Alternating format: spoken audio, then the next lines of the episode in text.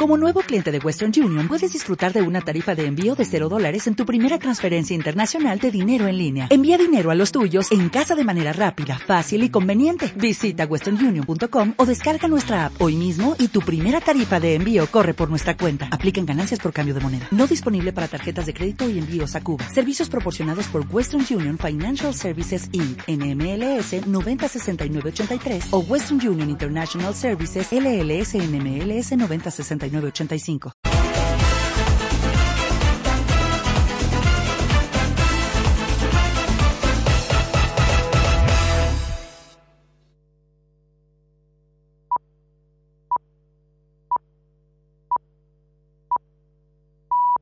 Así llegamos a las 8 en punto de la tarde.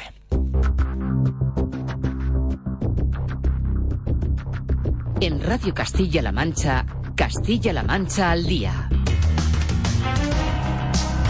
¿Qué tal, señoras, señores? Muy buenas tardes. Este sonido nos impresionaba hoy.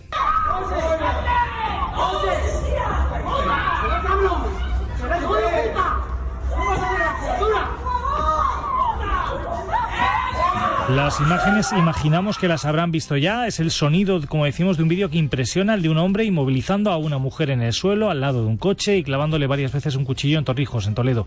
Casi dos minutos de imágenes. la mujer, como escuchan, grita, varios vecinos le tiran cosas para intentar que pare, aunque no lo hace hasta que llega otro vecino y le propina varios golpes. No se está investigando como crimen de violencia machista, sino que la principal tesis hace que parezca un ajuste de cuentas. Lo cierto es que esta misma tarde el hombre, el agresor, ha ingresado ya en prisión provisional comunicada sin fianza. Es lo más importante que tenemos de este caso. Y todo cuando hoy, por cierto, tenemos que hablar de dos alunizajes en dos puntos distintos de Ciudad Real, uno en Tomelloso contra la tienda de cosmética Douglas y otro contra un bar en Ciudad Real. En este caso en concreto, los ladrones tenían un objetivo claro, las tragaperras. 1.500 euros o así. Luego ya lo que valga el cristal que se hace cargo seguro y las tragaperras 2.500 euros en materiales. Y todo cuando sin duda hoy el tema del día, y de hecho comenzaremos hablando de él, es que gobierno y sindicatos, esta vez eso sí sin empresarios, han firmado el acuerdo del salario mínimo, 35 euros más al mes hasta llegar a los 1.000 euros. Y a las críticas de que esto podría afectar tanto al crecimiento de nuestro país como al empleo, hoy respondía, como van a escuchar, la vicepresidenta tercera y ministra de Trabajo, Yolanda Díaz.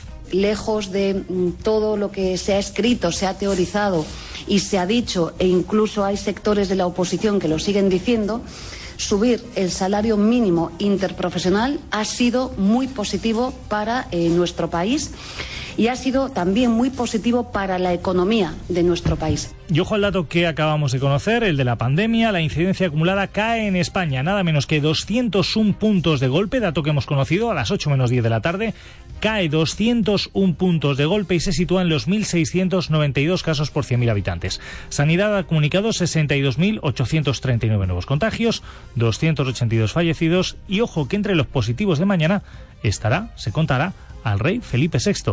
Eso sí, no estábamos con estos datos que les decíamos hace un momento, estos datos de incidencia, desde el pasado mes de diciembre con Omicron mediante. Les contaremos todo lo que hay.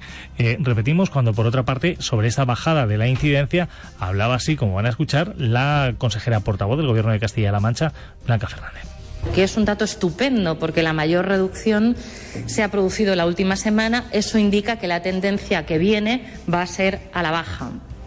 También destaca la reducción considerable de contagios en número de residentes y en centros sociosanitarios afectados por la última ola, por la sexta ola.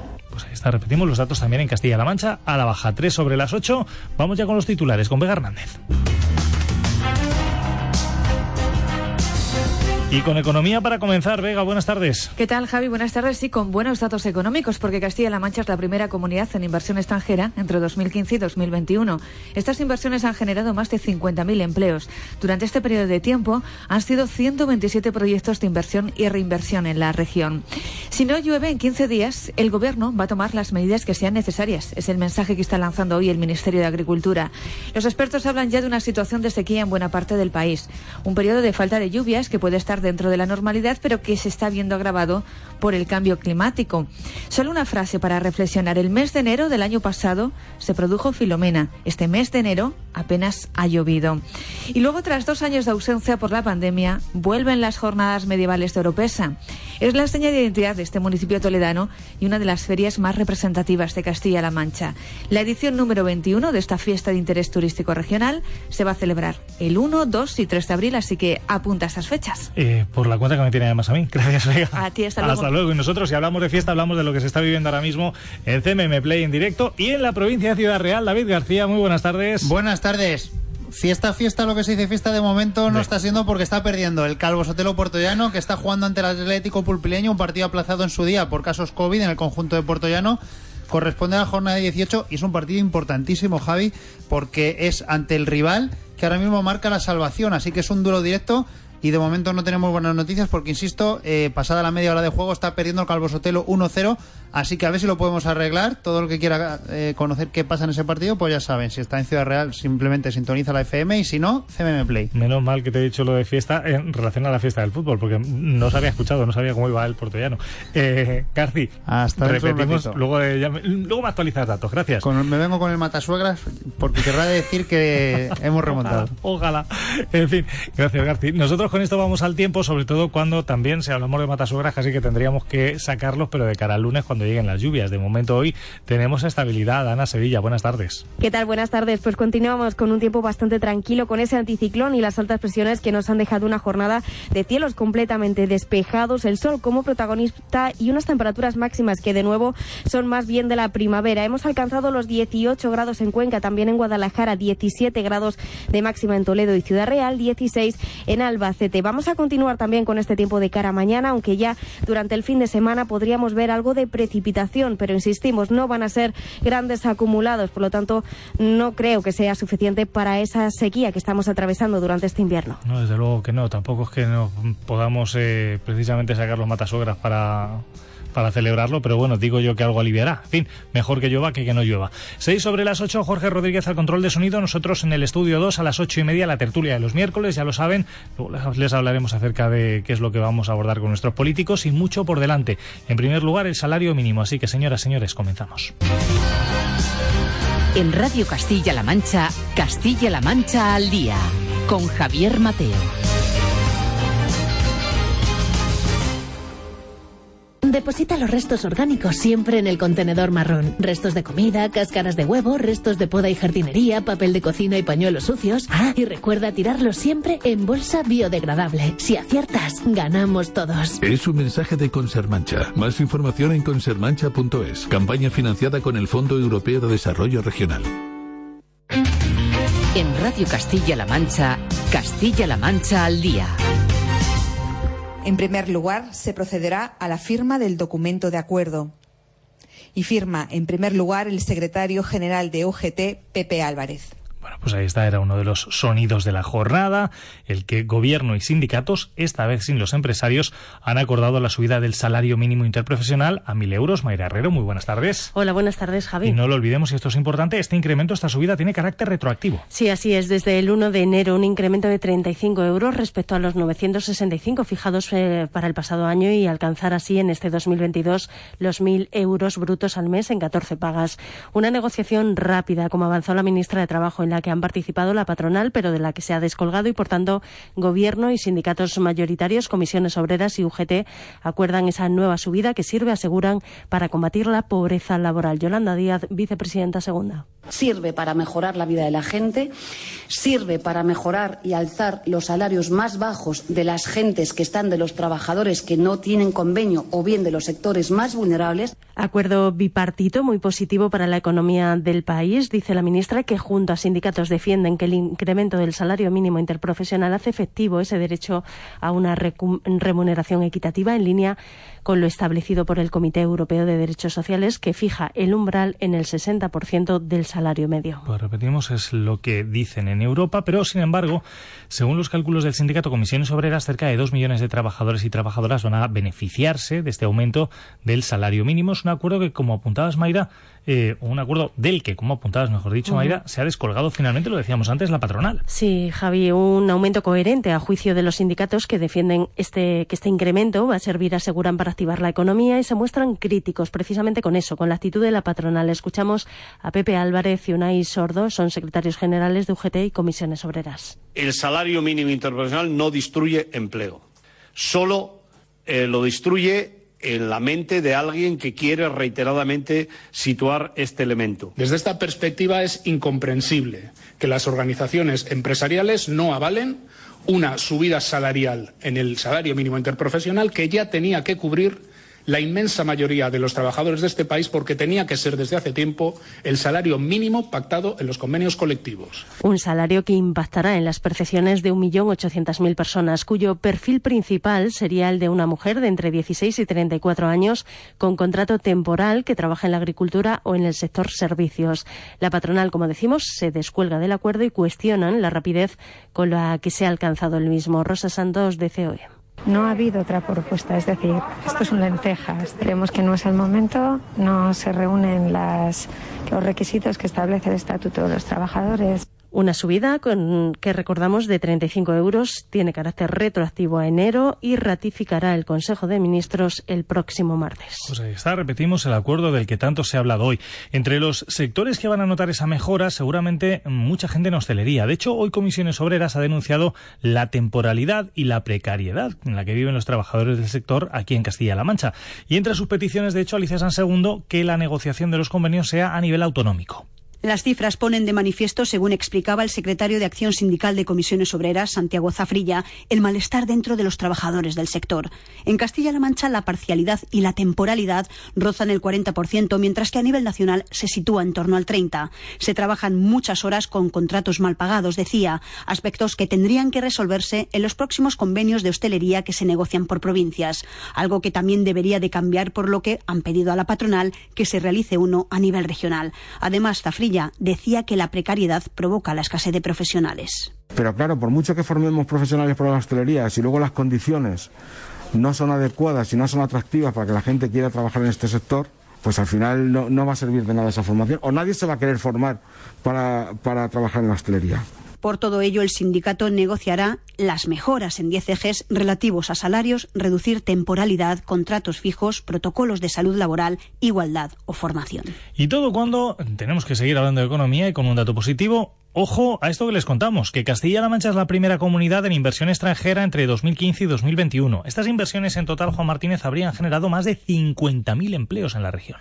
Patricia Franco ha participado en la reunión del Consejo de Captación de Inversión Extranjera de la región, al que han asistido representantes de todas las diputaciones, de la Federación de Municipios y Provincias y del sector empresarial. Han sido 127 los proyectos de inversión y reinversión en la región desde el año 2015 y 27 los que ahora están pendientes de captación. El objetivo es impulsar la participación de los ayuntamientos a través de una nueva plataforma. Lanzaremos a los ayuntamientos para que los ayuntamientos en un plazo razonable de tiempo nos envíen las ofertas de los terrenos y las necesidades que necesitan esos proyectos de inversión para poderse llevar a cabo y establecer en nuestro territorio. Además, ha dicho la consejera, se quiere impulsar una campaña de promoción internacional para hacer ver que Castilla-La Mancha es un destino premium para la inversión extranjera. Y por cierto, ya que estamos hablando acerca de inversiones, el Consejo de Gobierno ha aprobado hoy el plan de medidas antifraude para gestionar los fondos europeos, los famosos Next Generation. El objetivo es que se asegure el uso correcto de los mismos en los proyectos en concreto, Goyo Fernández, a los que han sido destinados. Se pretende que estos proyectos se pongan en marcha, salgan adelante con toda seguridad, garantizar una recuperación sostenible y promover las prioridades ecológicas y digitales marcadas por la Unión Europea objetivo que ha explicado la portavoz Blanca Fernández. Porque entendemos que hay que hacer enormes esfuerzos porque el dinero público sea tratado con exquisito mimo para que sea eficiente, para que sea rentable a los objetivos sociales que nos hemos marcado y económicos también, pero indudablemente para que se haga de manera transparente y garantista. Ese es el objetivo de este plan antifraude. Castilla-La Mancha es una de las primeras comunidades autónomas en aprobar ese plan obligado por la normativa europea, pero va más allá, al obligar a los funcionarios que gestionen los fondos a firmar un código ético y de conducta para garantizar la transparencia y una buena gestión. Castilla-La Mancha ha captado hasta ahora 1.500 millones de los fondos para desarrollar 2.000 actuaciones en los próximos tres años. En Radio Castilla-La Mancha, Castilla-La Mancha al día. Tal y como les decíamos, y sobre el caso del apuñalamiento de Torrijos.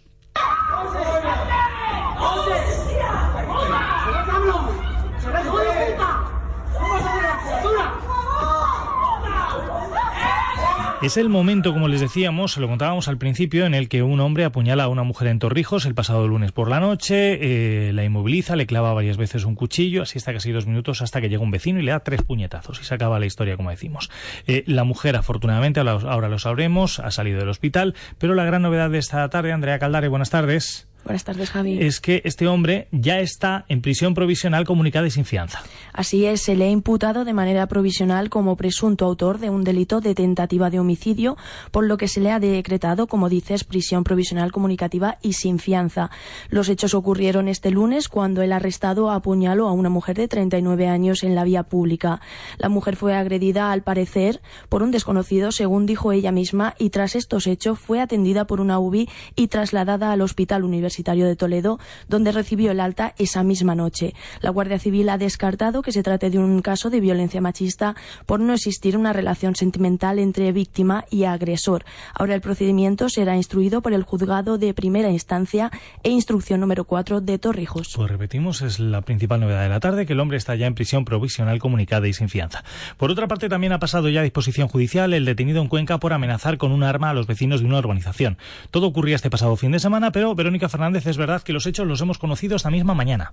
El hombre amenazó a varias personas con una pistola. Aunque aún está en proceso el estudio balístico, los agentes han podido comprobar que la pistola se accionaba por aire comprimido y que no solo su apariencia era la de un arma real, sino que también permitía el uso de munición real de pequeño calibre. Los hechos ocurrieron el sábado a media mañana en una urbanización de la zona del siglo XXI de Cuenca Capital. La Policía Nacional recibió varios avisos. El hombre intentó huir con su coche, pero fue interceptado a pocos metros. El detenido ha sido puesto a disposición del juzgado de instrucción de guardia. Y como les decíamos, hoy ha habido dos alunizajes en dos puntos distintos de la provincia de Ciudad Real. El primero esta pasada madrugada en un restaurante en Ciudad Real, Ana Belén en Ales. Los ladrones interpusieron un contenedor de basura entre su coche y el cristal del restaurante para no causar grandes daños al vehículo y acceder al local. Eran las 5 de la madrugada y una vez dentro destrozaron las dos máquinas tragaperras para llevarse el dinero recaudado. Sergio Navarro es el propietario del restaurante de Marías. 1.500 euros o así. Luego ya lo que valga el cristal que se hace cargo seguro y las tragaperras 2.500 euros en materiales. En sus 12 años de historia ya es el noveno robo que sufren, el tercero en los dos últimos meses, aunque sí es el primero por el método del alunizaje. Por eso no se han planteado poner rejas, afirman que no hay nada que pare a los ladrones. Es que no sirve de nada, no sirve de nada, pues si no te entran por un lado, te entran por otro, lo único que te hacen es destrozar más ya no sabemos qué hacer. La policía ya está investigando los hechos con la ayuda de las grabaciones de las cámaras de seguridad. Y como decíamos, segundo robo en menos de cuatro meses en el establecimiento Douglas en Tomelloso. Los asaltantes entraron mediante el método del, alunizaje, estampando un coche, y se hicieron con un botín por valor de más de 20.000 euros. Desde la empresa, José Gómez está pidiendo más seguridad a las autoridades para que cosas como esta no vuelvan a ocurrir. Un nuevo robo en menos de cuatro meses y de nuevo utilizando el método del alunizaje. En solo dos minutos los asaltantes llenan el maletero y emprenden una huida con fácil acceso a la autovía para posteriormente abandonar el vehículo. Una acción que repiten en innumerables ocasiones, especialmente en vísperas de campañas comerciales. Lo explica Pedro Javier Plaza, encargado del establecimiento Douglas en Tomelloso. Dos minutos han perpetrado el robo. Eh, han robado incluso, ha sido peor que, en octubre pasado, es más cuantioso.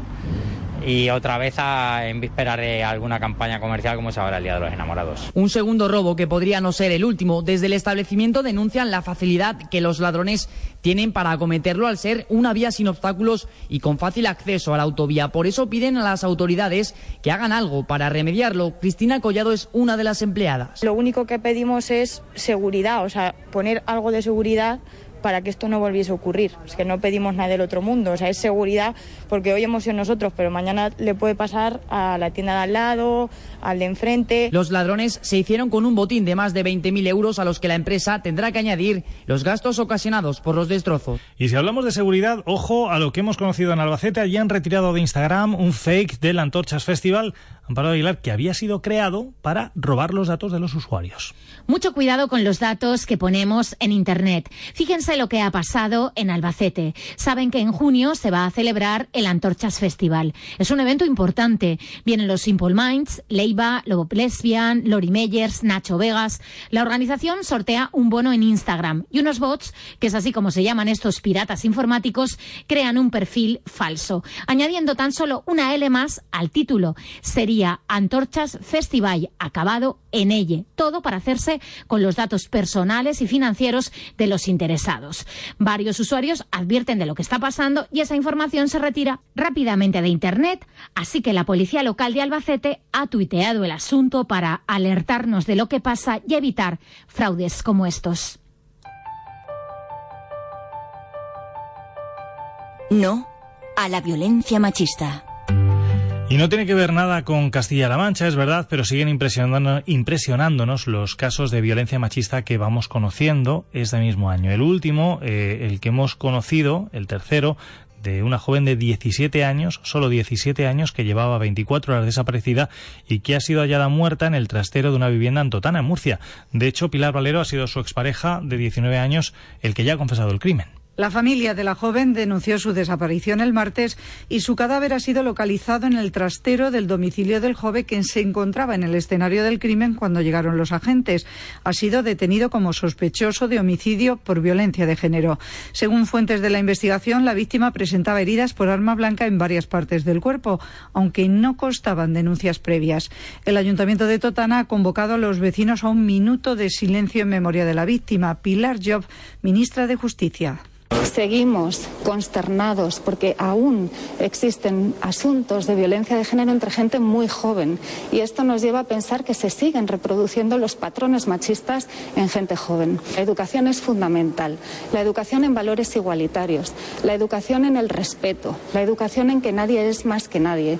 La joven sería la tercera víctima mortal en España en este 2022, la primera en Murcia y la primera también en el tramo de edad entre 16 y 17 años. Y la otra gran historia que familiares y amigos han despedido este mediodía en la iglesia de San Martín de Tours a Esther López, la joven de 35 años de Traspinedo en Valladolid, cuya muerte investiga la Guardia Civil. Tras la misa, el féretro con los restos mortales de la joven ha sido trasladada hasta el cementerio de la localidad donde ha recibido sepultura.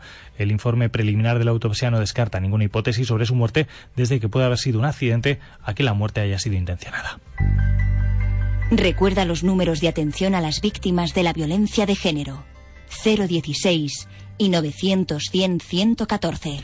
Conviene señalar que eh, estos días saben que estamos hablando mucho de los informes de las fiscalías sobre los casos de los abusos sexuales. La diócesis de Cuenca ofrece toda su colaboración en la investigación de esos presuntos abusos cometidos en algunas congregaciones religiosas. De hecho, su intervención ha sido decisiva, Verónica Fernández, para abrir diligencias en dos casos ahí en la provincia de Cuenca. La Oficina Diocesana de Abusos del Obispado de Cuenca fue la que comunicó los supuestos hechos a la justicia para que se abrieran los procesos penales.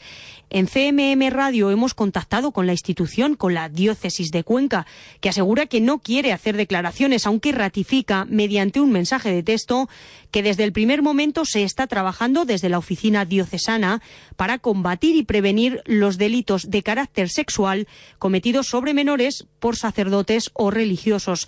Recordamos que por orden del Papa Francisco en todas las diócesis de España se creó en 2020 una oficina de este tipo para luchar contra los abusos en el seno de la Iglesia.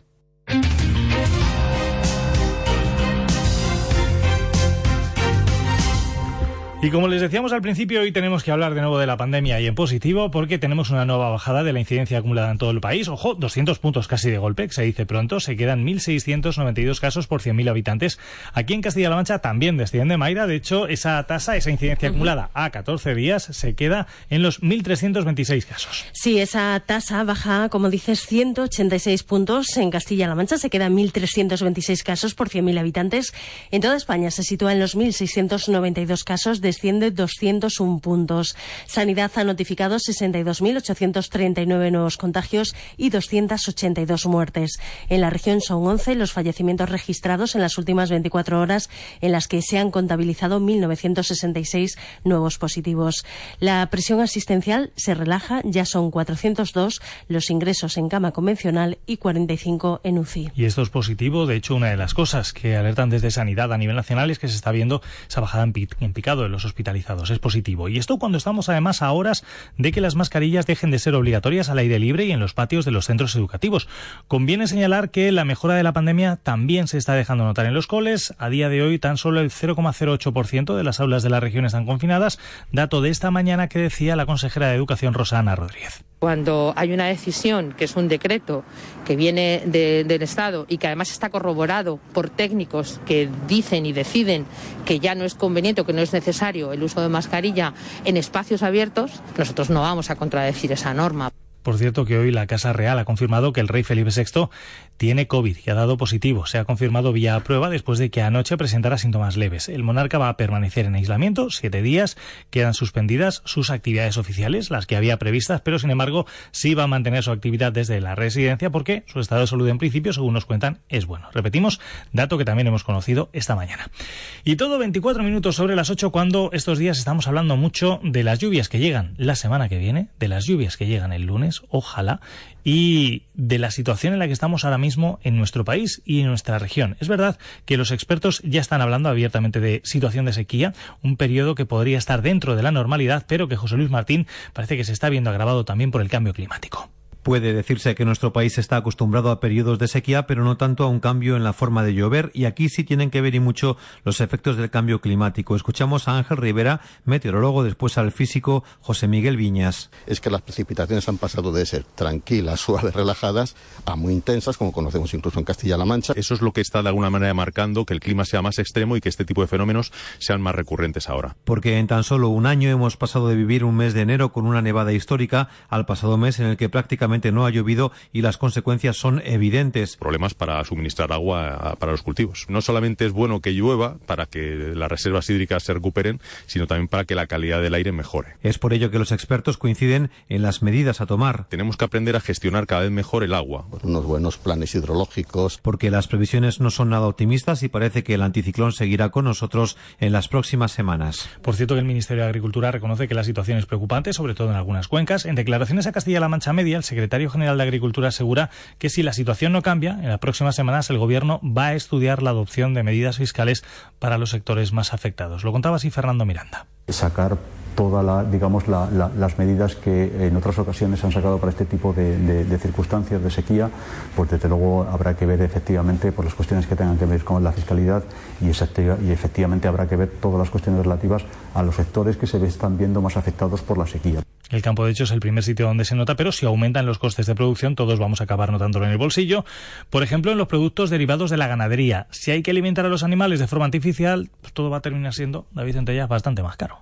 El cielo está raso y en la ganadería de Fuente el Fresno que visitamos no cae gota desde hace un mes. Gloria ni se plantea sacar sus vacas a pastar. Su padre, Pedro, no recuerda nada parecido en décadas. El forraje es todo el alimento que preparan con cereal propio que ahora ven perdido. La verdad es que es una pena porque llevamos muchos meses que no llueve y se está estropeando bastante. Vamos a tener que buscar fuera eh, cereales, alfalfa. Todo se abastece el 50% de lo mío y 50% de ajeno. Entonces, si ahora no va a tener ese 50% mío y lo que tenga que comprar va a estar encima el doble de caro porque al no haber el kilo de pienso ha subido 10 céntimos. La leche se la pagan igual. Alimentar a cada vaca les cuesta un euro y medio más al día. La gota que colma el vaso es que no llueva ya, porque está todo fatal. La luz, los gasoils. Seis horas de luz para la maquinaria de ordeño, gasoil para el tractor que prepara las raciones de pienso. Las cuentas son duras para los ganaderos que confían que marzo sea marciador. De hecho, eh, hablábamos mucho acerca de cómo está la situación en toda Castilla-La Mancha, pero si miramos una cuenca, la del Tajo, la cabecera lleva más de un mes sin recibir ni una sola gota. La disminución de aportaciones de agua por la ausencia de lluvias y los efectos de los trasvases podría agravar la situación todavía más, Juan Carlos Ballesteros, en la comarca de Entrepeñas y buen día. La cabecera del Tajo comienza a notar la escasez de precipitaciones. Si en las próximas semanas no llegan lluvias abundantes, las reservas de Entrepeñas y Buendía pueden caer en picado y más aún cuando se haga efectivo el trasvase de 27 hectómetros cúbicos de enero aún por enviar y el de febrero, que será similar. Los embalses están únicamente al 26% de su capacidad total. En la Asociación de Municipios Ribereños hay mucha preocupación por lo que pueda venir en los próximos meses. Borja Castro es su vicepresidente. Nosotros hablamos de una sequía estructural, no de una sequía eh, eventual. Llevamos sufriendo eh, durante mucho tiempo y está comprobado que han mermado esas aportaciones a los embalses de Entrepeñas y Buendía. Y esto es eh, que nos sitúa en frente a un escenario pues catastrófico. Si el panorama no cambia, esta sequía estructural podría empeorar aún más. Según algunos expertos, las reservas podrían quedar por debajo de los 500 hectómetros cúbicos, acercándose así a un escenario muy parecido al que se vivió en los años 2000 2017-2018, con una cabecera del Tajo que podría caer por debajo del 20%. Por cierto, que la Junta va a destinar más de 220.000 euros para ejecutar las obras que garanticen el abastecimiento de agua eh, en el municipio conquense de Huete. La actuación va a consistir en la instalación de una nueva tubería desde la Fuente Dulce hasta el depósito del Castillo. Lo explicaba así la portavoz Blanca Fernández. Era, desde luego, muy urgente acometer esta obra y, desde luego, está más que justificada esa urgencia porque hay que garantizar el abastecimiento de prácticamente 1.800 habitantes de Huete para que dispongan de agua en las mejores condiciones posibles. Y ya que estamos hablando de agua, la ley de aguas de Castilla-La Mancha está ya dispuesta para su debate y votación en el Pleno de las Cortes. El PSOE ha rechazado la supresión del denominado canon medioambiental, como reclamaban PP y Ciudadanos, y ha aceptado tan solo dos enmiendas de las 66 que ambos grupos presentaban a este proyecto. Pilar Valero. A propuesta del PP se acepta que la ley de presupuestos recoja cada año las partidas para realizar infraestructuras hidráulicas y a propuesta de Ciudadanos que se tenga en cuenta la ley de protección de datos a la hora de publicar las sanciones. Sin embargo, el auténtico caballo de batalla está en el canon medioambiental o pago por el consumo de agua que van a tener que abonar familias, negocios, comercios o industrias agropecuarias. Las familias tendrán que pagar entre 2 y 4 euros al mes en función del número de miembros.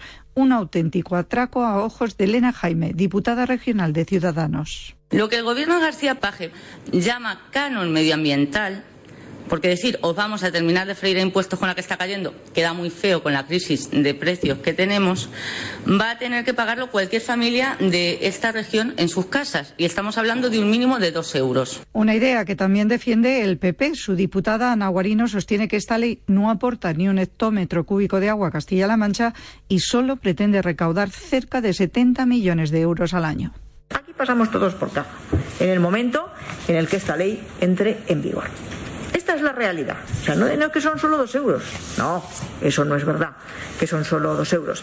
Estamos ante un brutal incremento de la presión fiscal.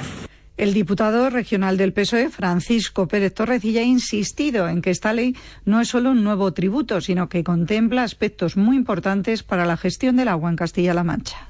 En general estamos hablando de una carga fiscal pequeña es verdad que eh, en algunos casos puede ser algo más elevado, pero lo normal es que sea en torno a dos euros mensuales por familia.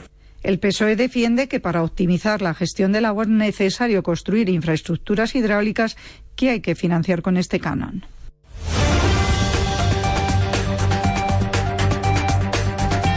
Y en clave nacional tenemos aún algún asunto con nosotros y Andrea Caldar en la mesa. Hablamos en primer lugar de UPN, de Unión del Pueblo Navarro. El Comité de Garantías y Disciplinas del partido ha suspendido de militancia durante dos años y medio a los dos diputados que votaron en contra de la reforma laboral.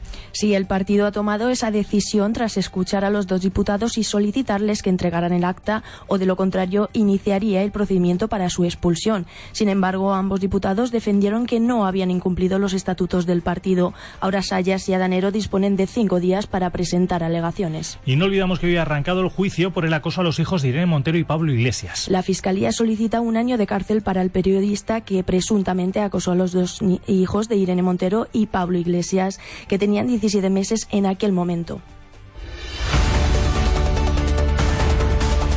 Y del exterior, máxima tensión ahora mismo en Ucrania. Rusia realiza entrenamientos con munición real en el norte del país, mientras que en la frontera con Ucrania continúa el movimiento de tropas. Las dos partes están haciendo una demostración de fuerza. Rusia ha enviado batallones de misiles a Bielorrusia y los aliados también aumentan su presencia militar. Tropas británicas han llegado hoy a Estonia y Estados Unidos ha comenzado el envío de mil militares a Rumanía. Estaremos pendientes de lo que pase por allí. Y por otra parte, no olvidamos el otro gran asunto en clave internacional de hoy, Andrea, y es que eh, se ha publicado una foto del primer ministro británico, de Boris Johnson, es la primera imagen después de todas las acusaciones, con dos miembros de su equipo y se le ve en plena fiesta. La instantánea es de las Navidades de 2020, cuando el gobierno prohibía reuniones de no convivientes. En el Parlamento le han preguntado a Boris Johnson por esa foto, pero el primer ministro británico se ha alimentado a negarlo todo. Dice que son inventos tal cual. Eso con la foto hoy en los periódicos, en el Daily Mirror además, que es un diario de mucha tirada en el Reino Unido, sobre la mesa. En fin, Boris Johnson en estado puro. 33 minutos sobre las 8 de la tarde.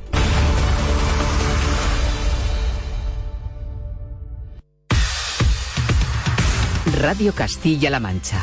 Trinidad Said qué es la gordofobia y qué provoca en las personas que la desarrollan, pero sobre todo en aquellas sobre las que se proyecta. Esta semana hablamos de estereotipos, de la dictadura de la imagen y de la presión social. Los jueves a partir de las ocho y media de la tarde, El Ágora. Radio Castilla-La Mancha. La radio que te escucha. Radio Castilla-La Mancha es música. En las mañanas de los fines de semana, en Solo con Música escucharás las bandas y artistas de Castilla-La Mancha, los emergentes, la música alternativa y todo el indie nacional e internacional. Soy Juan Solo y te espero en Solo con Música todos los sábados y domingos a partir de las 11 de la mañana.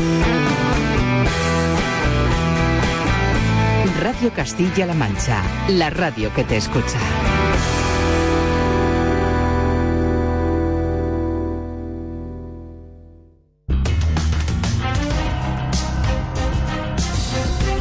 Y 35 es el momento de abrir nuestra tertulia de los miércoles para hablar de diversos asuntos de la actualidad y además hoy desde ya decimos que hay algunos francamente interesantes. David Muñoz, diputado de Ciudadanos en las Cortes de Castilla-La Mancha. Muy buenas tardes. Buenas tardes, ¿cómo estás? Miguel Ángel Rodríguez, Partido Popular. Lo tenemos en nuestra delegación de Ciudad Real. Muy buenas tardes. Buenas tardes. Bueno, eh, como decía yo, tenemos un mogollón de temas encima de la mesa. No os voy a decir que no, pero el primero, y me vais a permitir que mire aquí a casa, que mire a Castilla-La Mancha Media, esta semana hemos tenido la primera entrevista que ha concedido María Dolores de Cospedal en los últimos tres años, desde su retirada de la vida pública. Es verdad que además es una entrevista que hay que agradecerle por el hecho de que la concede como presidenta de la región. En su momento, repetimos, una vez que estamos haciendo esa ronda de entrevistas a los que han sido los cuatro presidentes con motivo de los 40 años del Estatuto de Autonomía. Eh, voy a empezar con Miguel Ángel, si te parece. David, eh, yo imagino en este caso que vosotros en el partido, Miguel Ángel, no diría nada, María Dolores de Cospedal, que, que no esperarais, ¿no? que no compartierais. Pues eh, efectivamente, yo creo que lo que dijo estaba muy puesto en razón y efectivamente, pues eh, en mi caso concreto, pues me pareció correcto. Como decimos, lo primero, David. Mm, a ver, eh, a mí mm, ya no es que sorprenda o no me sorprenda, si la verdad es que esto es una cuestión de lo que llevamos viendo durante 40 años en esta región. Estamos viendo entrevistas a varios expresidentes, vimos ahora a Cospedal, vimos unas semanas antes a Barreda, eh, fíjense que estamos hablando del presidente que metió a Castilla-La Mancha en una crisis y la presidenta que nos frió a recortes. Y no he visto en ninguno de los dos casos ninguna autocrítica ni por parte del señor Barreda, presidente del Partido Socialista, ni por parte de la señora Cospedal, presidenta del Partido Popular. David, Esa falta de autocrítica. Has empezado fuerte. Claro. Pero si no había de dónde recortar. Pero vamos a ver, me deja Miguel Ángel que lo que no he visto es una autocrítica por ninguno de la, por, parte de ninguno de los dos presidentes. ¿Tú no crees que algo se tuvo que hacer mal para que alcanzáramos una tasa de paro superior al 30% en Castilla-La Mancha, para que se endeudara Castilla-La Mancha como se endeudó, para que no se hiciera ninguna reforma del sistema productivo, del sistema administrativo de Castilla-La Mancha, porque lo único que se hizo son recortes. Yo creo que un poquito de humildad y autocrítica tendría que haber mostrado la señora Cospedal.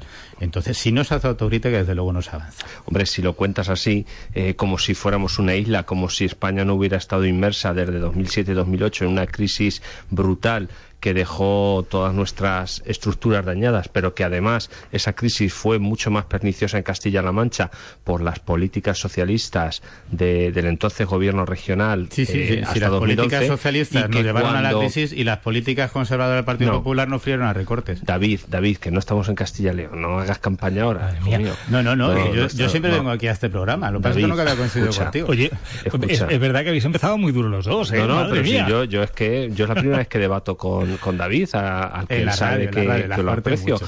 pero no sé si aquí de lo que se trata es que ahora hagamos un repaso de cómo estaba Castilla-La Mancha en 2011, cómo se la encontró el Partido Popular cuando llegó, las medidas que tuvo que adoptar para que Castilla-La Mancha no fuera intervenida, para que pudiéramos ser una región creíble otra vez y solvente y pudiéramos tener eh, otra vez eh, las puertas de los créditos abiertos porque los bancos nos cerraban las puertas, porque no se pagaba a nadie, porque había carteles en las farmacias, porque no se pagaban los farmacéuticos.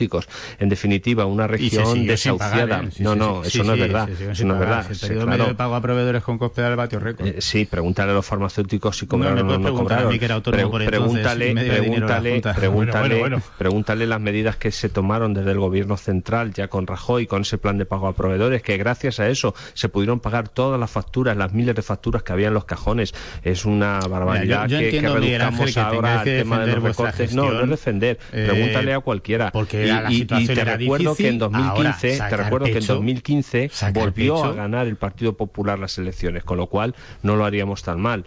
Lo que pasa es que el Partido Socialista de Paje se echó en brazos de Podemos y, y gobernó el Partido Socialista de Paje, pero el Partido Eso- y eso es- Popular y eso ganó las mal. elecciones en 2015. Porque, porque tu jefe, señor Núñez, se quiere echar en brazos de Vox. No, no, yo no digo que esté mal. Yo, yo digo que, que se echó en brazos de Podemos y que fue una obviedad que ganamos las elecciones. Por Entonces lo no tanto, el relato que construyes de que se hizo tan mal de 2011 a 2015 se cae por su propio peso porque volvimos a obtener la confianza de los castellano-manchegos en 2015. Bueno, dicho esto, eh, escuchad, iba a preguntaros directamente como primer tema por el salario mínimo, pero os veo muy metidos en cintura. Voy a optar por pasar a las elecciones de Castilla y León, sobre todo porque además en este caso tenemos a los dos partidos que hasta ahora conformaban el gobierno. ¿Qué pensáis que va a pasar eh, eh, el domingo? ¿Qué es lo que, lo que puede pasar viendo las últimas encuestas? ¿Cómo, cómo lo veis en este caso, Miguel Ángel, vosotros en el PP?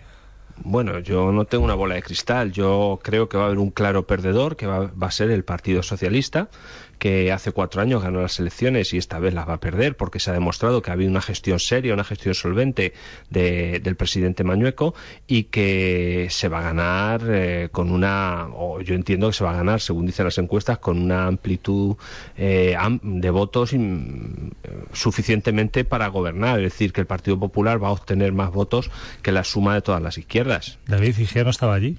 Yo, evidentemente, ya estaba gobernando y además eh, gobernando la Consejería de Sanidad con mucha responsabilidad mientras Mañoco estaba escondido. Eh, Mañoco se va a llevar un golpe brutal en esas elecciones y además yo creo que eso tiene bastante de justicia divina.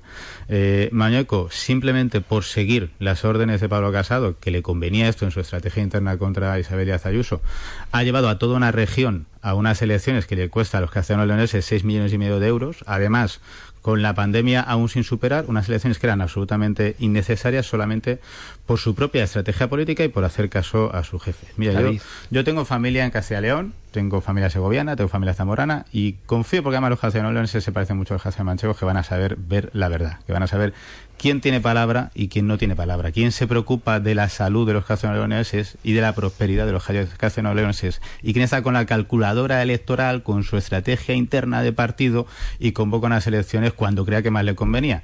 Creo que se va a llevar un morrazo este domingo el señor Mañueco y esto creo que tiene bastante de justicia divina. Mire, yo creo que queda poco para que salgamos de dudas, porque las elecciones son ya el domingo y, y el tiempo da y quita razones, pero el morrazo ese que dice mi compañero David, yo creo que se lo va a llevar primero también Ciudadanos, que todas las encuestas dan que prácticamente desaparecen del arco parlamentario, le da entre cero y uno entre uno y ninguno, con todas, lo no cual, todas. no, las del CIS seguro que son... No, y otras nos dan hasta cinco, sí.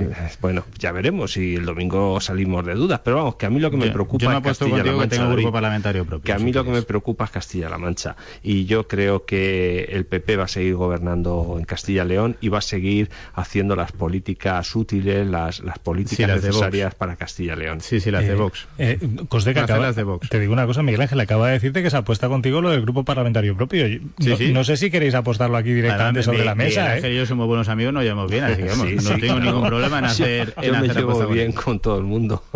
en fin, oye, en cualquier caso es verdad que lo, único que está claro es que eh, parece que los resultados que nos van a dejar estas elecciones es la necesidad de nuevos pactos.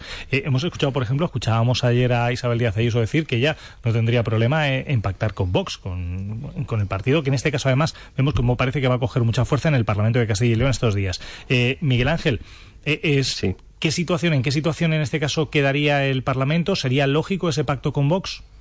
hombre, el Partido Popular sale a ganar y sale a obtener mayoría absoluta. Luego, si, si no se consigue la mayoría absoluta, evidentemente eh, el presidente Mañueco tiene la capacidad de pactar con quien y de hablar con todos, con todos los partidos políticos que tengan representación y luego formar gobierno con con quien se pueda formar gobierno. A mí lo que me parece hasta cierto punto obsceno es eh, criminalizar a un partido como es Vox, un partido democrático, y, poner incluso en duda que, sea lícito o no pactar con él en determinadas circunstancias y bajo determinadas condiciones. A mí, yo no sé si voy a ser más duro, pero yo desde luego, eh, hablando de Castilla-León, hay un afiliado de Castilla-León muy significativo y muy querido por todos, eh, como es Ortega Lara, yo desde luego prefiero pactar con el partido de Ortega Lara antes que pactar con el partido de los que lo secuestraron, que es lo que ha hecho Pedro Sánchez. Miguel Ángel, pero esta, en este caso es pregunta que, te hago. ¿No es eh, Ciudadanos un socio más tranquilo, viendo por ejemplo lo que, lo que está pasando en Andalucía, lo que, lo que está sufriendo Moreno Bonilla, que no pudo ni aprobar presupuesto, ¿no sería Ciudadanos un socio más tranquilo que Vox? Mm, pues no lo sé. Si son depende. David no es muy tranquilo. Yo David se, pone muy nervioso en los debates en las cortes. Yo eso es una respuesta yo tremenda. yo, ¿eh, no conozco, yo no conozco a todos los de ciudadanos. no es son que si tranquilos o nerviosos. Contigo, que eres tan tranquilo, Miguel Ángel, claro. Pues es que hay que mantener, hay que mantener la calma en cualquier circunstancia. Entonces yo no puedo hablar por todos los de ciudadanos. Yo puedo hablar por los que conozco y aquí en Castilla-La Mancha están muy nerviosos. A ver, David. Estoy, estoy nervioso cuando veo. Fíjate, a mí, Miguel Ángel, ¿verdad? a mí no me preocupa eh, el ascenso del populismo, de derechas o de izquierda. A mí lo que me preocupa es que está influyendo de tal manera en fuerzas políticas que se suponía centradas como sois vosotros o como es el Partido Socialista. El Podemos ha acabado influyendo en las políticas del Partido Socialista y Vox está acabando por influir en las políticas del Partido Popular. A mí eso es lo que me preocupa.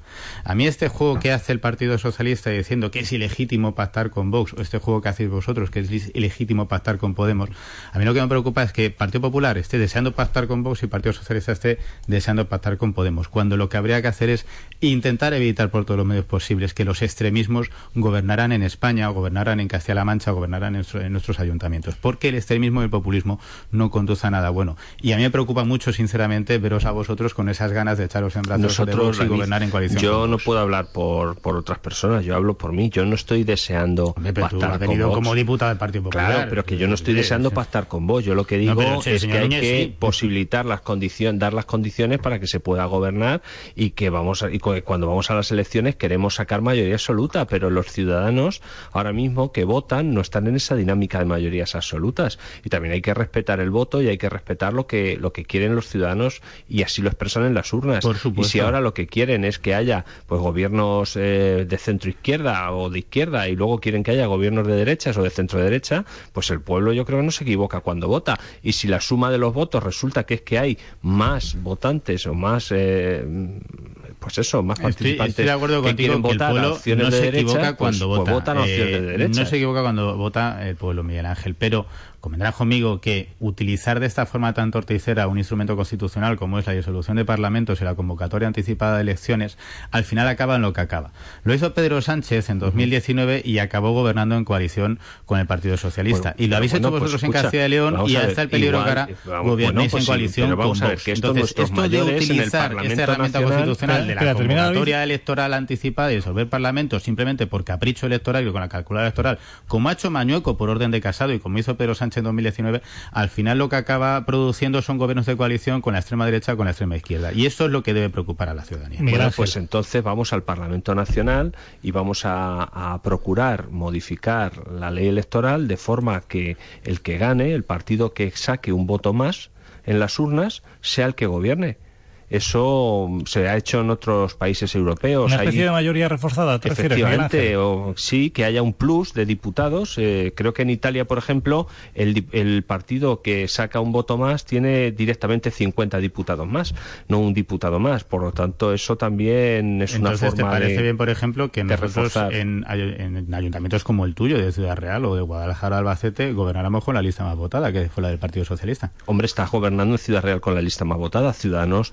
apoyó al, al, PSOE aquí en Ciudad Real. Con la, porque era la lista más votada, ¿no? En todas cuestiones. Bueno, por, por eso y por otras cosas. Claro, oye, es que lo que no puede decir es que me conviene la lista votada cuando soy yo la lista votada, pero cuando es otro digo que no, que que fue no, no, no, vamos a ver si hay, sumar mayorías parlamentarias. Si entre todos acordamos. Que no, hombre, que no, que hay que ser más coherente con los argumentos. Pero si yo soy coherente, pero si ahora hay un sistema que se pacta eh, y se pueden sumar fuerzas políticas y gobernar varios, y si, pues es lo que hay que aceptar. Y si mañana decimos que hay que aceptar lo contrario, pues habrá que aceptar lo contrario. lo que no puede ser es que tengamos un modelo híbrido y que eh, Mañueco no pueda pactar con vos en Castilla y León, pero no, Sánchez claro sí pueda claro, pactar claro, con Bildu y con Podemos en España. Sí, por poder, o sea, por poder, por ser legal, por ser legítimo, es absolutamente. Ahora, lo que estáis demostrando a la ciudadanía, y yo creo que en Castilla Mancha todo el mundo tiene que tomar buena nota, es que ahora mismo votar al Partido Popular señor Núñez es votar un gobierno de coalición con Vox. Eso lo dices tú. No, no, es lo decís vosotros. No, no, pero si yo, nosotros vamos a pedir el voto y si nos votan todos, gobernamos solos. Claro, claro. claro si te votas para apuntador, claro. En cualquier caso, pero en si cual... vas, al final nos vas a votar hasta tú, David. Mira que lo bueno, dudo. Voy a dejar, voy a dejar aquí el tema. Voy a dejar el tema aquí, pero vamos a saltar en este caso. Dejamos las elecciones de Castilla y León. Yo a vosotros dos os traería otra mesa, pero ya con los resultados eh, el lunes. Eh, os lo digo abiertamente para ver qué es lo que pasa o lo que no pasa. No os voy a el domingo a comentarla las elecciones. Hay que hablar con dirección, ¿eh? O sea, yo le, yo le digo al nuevo director de la casa, Oscar García, que, eh, que esto desde luego da, da si, juego. Si, da David, juego. David, si David no tiene grupo parlamentario en Castilla y León, paga la comida. Paga la Efectivamente. Voy, voy, a sacaros el otro gran tema del día, que es el salario mínimo interprofesional. Recordemos que al final hoy se ha producido esa firma, ese acuerdo en este caso entre gobierno y sindicatos. Esta vez han quedado fuera los empresarios eh, con esa subida del salario mínimo a mil euros. Eh, escuchábamos hoy a la vicepresidenta Yolanda Díaz decir que esto en principio no afecta ni al crecimiento ni al empleo. ¿Vosotros estáis de acuerdo? Doy por sentado que no. Empiezo esta vez por David. Venga.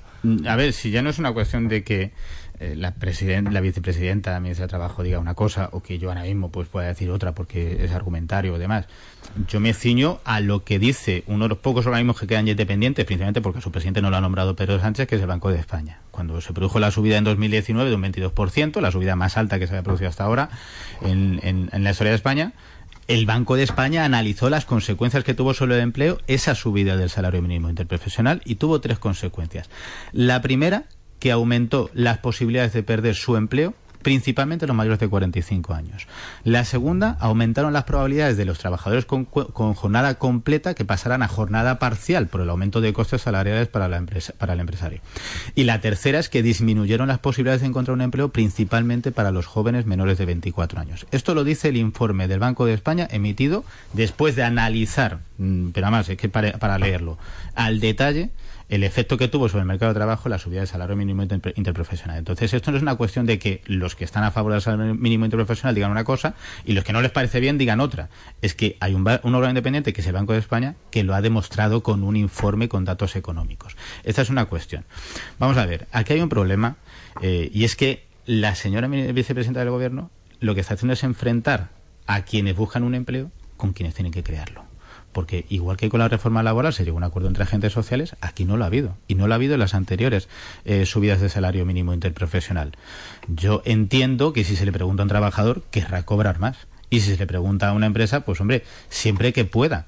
Y tenemos que tener en cuenta una cosa, cuando se habla de salario mínimo interprofesional, parece que es que todas las empresas son el IBEX 35 y solamente pensamos en esa. Y no, mire, nueve de cada diez empresas en Castilla Mancha tienen menos de cinco trabajadores. Estamos hablando de empresas muy pequeñas, donde no hay grandes beneficios, donde el beneficio prácticamente para el empresario o la empresaria es lo que se saca para poder ir tirando. Ese es el único beneficio. Entonces, cualquier subida de los costes de cualquier tipo, de la luz, de cualquier impuesto o de los costes salariales, evidentemente repercute de una forma mucho mayor que en las grandes empresas que pueden absorber este tipo de subidas. Aquí si hubiera habido un acuerdo entre los representantes de las empresas y los representantes de los trabajadores, a mí me parecería bien quiénes somos los políticos para meternos en eso. Pero es que no lo ha habido. Y no lo ha habido ahora, ni lo hubo en la, en la subida del salario mínimo interprofesional del año pasado, ni lo hubo en la subida del salario mínimo interprofesional de 2019. En cualquier caso, eh, Miguel Ángel, y cogiendo de base todo lo que acaba de decir David, te pregunto y ejerzo un poco de abogado del diablo. ¿Es verdad que de todos modos es planteable lo de que la gran subida que vivimos anteriormente es lógico que la criticaran los empresarios, pero esta realmente tampoco era tan alta, son 35 euros. Había muchos que decían esta mañana, hombre, un empresario no puede pagar 35 euros más por trabajador. Te lo dejo ahí. Aquí el, el, problema principal es que se cargan las tintas permanentemente contra los empresarios. Este gobierno siempre considera que los empresarios tienen capacidad para seguir pagando la fiesta del gobierno. Es decir, el gobierno toma medidas para quedar bien, medidas populistas en la campaña de imagen de la vicepresidenta Yolanda Díaz y esta subida que se ha hecho de espaldas a, a las empresas eh, significa y, lo ha apuntado David, que, se va a cargar el coste en las empresas, en un nuevo impuesto, suben sus cotizaciones, tienen que cotizar más por esos trabajos. No solo el sueldo, es que además tienen que cotizar más eh, por esos trabajadores, eh, también en la parte empresarial. Pero es que en, en España en Castilla-La Mancha, el 98% de las empresas son pymes, son pymes y micropymes, con un trabajador, con dos, con cinco, y desde luego eso lo que va a conseguir es un efecto contrario al deseado. Yo creo que, que esta subida a mil euros puede hacer que se pierdan puestos de trabajo, puede bajar la competitividad de las empresas y además hay un peligro cierto de que aumente la economía sumergida y ese es un gran problema y un gran lastre que tiene la economía española. Además, como he dicho antes, ¿quién va a pagar todo esto? Si es que eh, las previsiones de crecimiento ya se han corregido a la baja por parte del Fondo Monetario Internacional y por prestigiosos organismos. Es decir, lo que ha dicho la, eh, ministra Calviño de, lo que va a crecer España en, eh, en 2021 y lo que va a crecer en 2022 no se ajusta a la realidad. Por lo tanto, si la economía no va a ser, no va, no va a, pegar el tirón que tiene que pegar, pues estas subidas al final eh, se vuelven en contra. yo a mí me gustaría que todo el mundo cobrara lo máximo posible, ¿cómo no? Nadie está en contra de eso. Pero claro, Yolanda Díaz eh, coge la lista de países europeos y dice eh, es que España se cobra mil y en Luxemburgo se pagan dos mil quinientos claro pero es que tú no te puedes comparar con Luxemburgo. Tú tienes que comparar eh, realidades homogéneas. Luxemburgo hay que comparar cuál es la renta per cápita cuántos impuestos se pagan en Luxemburgo cómo se sostiene el Estado. Claro es que aquí si al final todo recae sobre los mismos, esto va a pegar una explosión. Esto no puede seguir así. No puede ser que se carguen las tintas contra los empresarios, que les suban los costes de producción, que les suba la luz, que les suba el combustible, que les suban los impuestos, que les suba eh, lo que tienen que pagar por, por, sus trabajadores. O sea, yo creo que esto va a llegar un momento que, que no va a dar más de sí, que no se puede estirar permanentemente el chicle. Pero bueno, es lo que tenemos y y ya está, hay que, hay que apechugar. Pues ahora os voy a pedir eh, en 30 segundos, 40 segundos como máximo, opinión sobre otro de los asuntos que teníamos sobre la mesa y que queríamos abordar, el tema de los fondos en este caso y de ese plan de medidas antifraude para la gestión de, los fondos europeos que ha aprobado hoy el Consejo de Gobierno de Castilla-La Mancha. Dicen que lo que buscan sobre todo es asegurar el correcto uso eh, en los proyectos a los que han sido destinados. Recordemos además que este plan está obligado por la propia normativa europea para, eh, para poder recibir los fondos en principio va bien tirado. Eh, eh, ¿Era necesario? ¿Era necesario probarlo ya? Eh, David, empezamos contigo, seguimos con Miguel Ángel. Y, esta vez sí que nos voy a dar, a dar turnos de réplica porque son ya menos cuatro minutos y tenemos que hablar todavía de, de, de Oropesa. David, empezamos contigo. A ver, como tú bien has dicho, es que esto de un plan antifraude está en el artículo 22 del reglamento europeo que regula los fondos. Eh, entonces, eh, lo que pasa es que este gobierno de Castilla Mancha lo que hace en su afán de propagandístico es convertir lo normal en extraordinario. A ver, esto de extraordinario no tiene nada. Fíjese, el plan antifraude es que los funcionarios firmen un código ético mire, el que no tiene ética le da igual firmar un código ético. Esto tampoco tiene mucho. Entonces, vale, que menos da una piedra. Una, una manera. Bueno, que menos da una piedra. ¿no? menos da una piedra, Javier. Pero yo te digo una cosa. Hay herramientas mucho más eficaces para luchar contra el fraude y la corrupción, como crear mecanismos para proteger a los denunciantes de corrupción, aquellos funcionarios de la administración que observen un comportamiento fraudulento. pero ahí no metemos en otra historia. Es decir, en este caso estamos hablando acerca de, esta necesidad que tenemos de, recibir los fondos. Sí, sí, sí, sí, sí. Pero vamos a ver. Si queremos realmente luchar contra el fraude y la corrupción, lo que tenemos que hacer es medidas mucho más decididas. La Unión Europea la aprobó en 2019 que se, los, los Estados miembros tienen que aprobar mecanismos contra el fraude y la corrupción con mecanismos para proteger al denunciante de corrupción. Y aquí en España se ha pasado el plazo para transponer la directiva y no se ha hecho.